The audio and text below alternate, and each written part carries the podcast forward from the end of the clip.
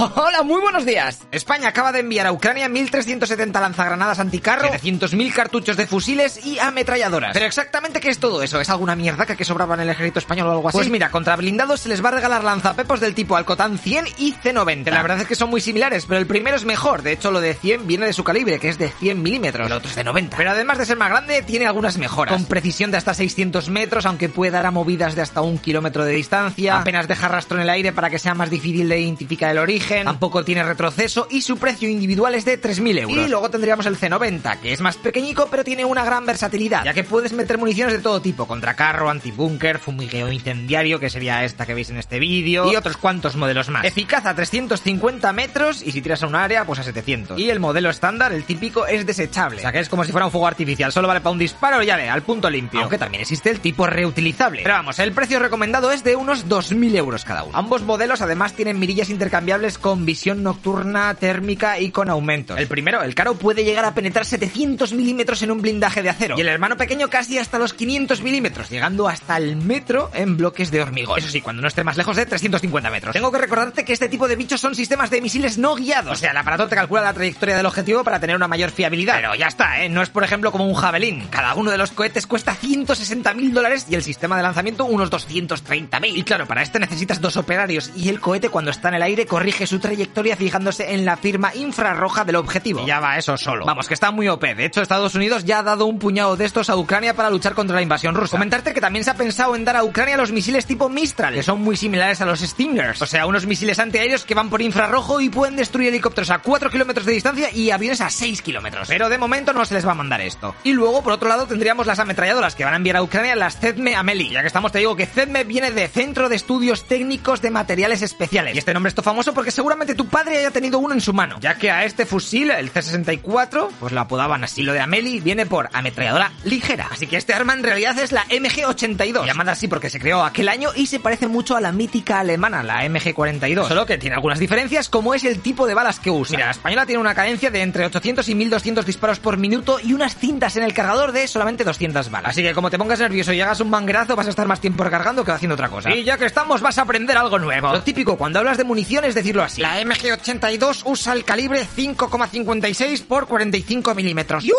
¿pero eso qué es? ¿Tengo que multiplicarlo o algo? No, hombre, no, mira. El primer número hace referencia al diámetro del cañón del arma y por tanto el de la bala que irá dentro. Y el segundo es lo que mide la vaina, o sea, donde va el explosivo de la bala. La postre hará que esta puntita de aquí mate a lo que quieras. Así que la próxima vez que escuches este tipo de dígitos ya sabes. El primero es cómo de gorda va a ser la bala y el segundo cuánta potencia va a tener. De esta manera vemos que la MG82 española es de 5,56 por 45 milímetros, mientras que la que usaban los alemanes en la Segunda Guerra Mundial, la MG42, era bastante más bestia, 7,92 por 57 milímetros. Ya que estamos, comentarte que cuando has jugado algún juego y has disparado este arma, la Browning M2 de los Yankees, pues estabas tirando con calibre 12,7 por 99 milímetros. Casi nada, normal que luego hicieses unos boquetes por ahí que pa' qué. De hecho, esta arma usa el mismo calibre que la francotiradora Barrett, para que te hagas una idea, ¿eh? Por cierto, este arma de precisión cuesta entre 6.000 y 11.000 dólares, así te comes este dato porque sí. Hasta aquí la clase de armamento. Hasta luego, loco Pixas.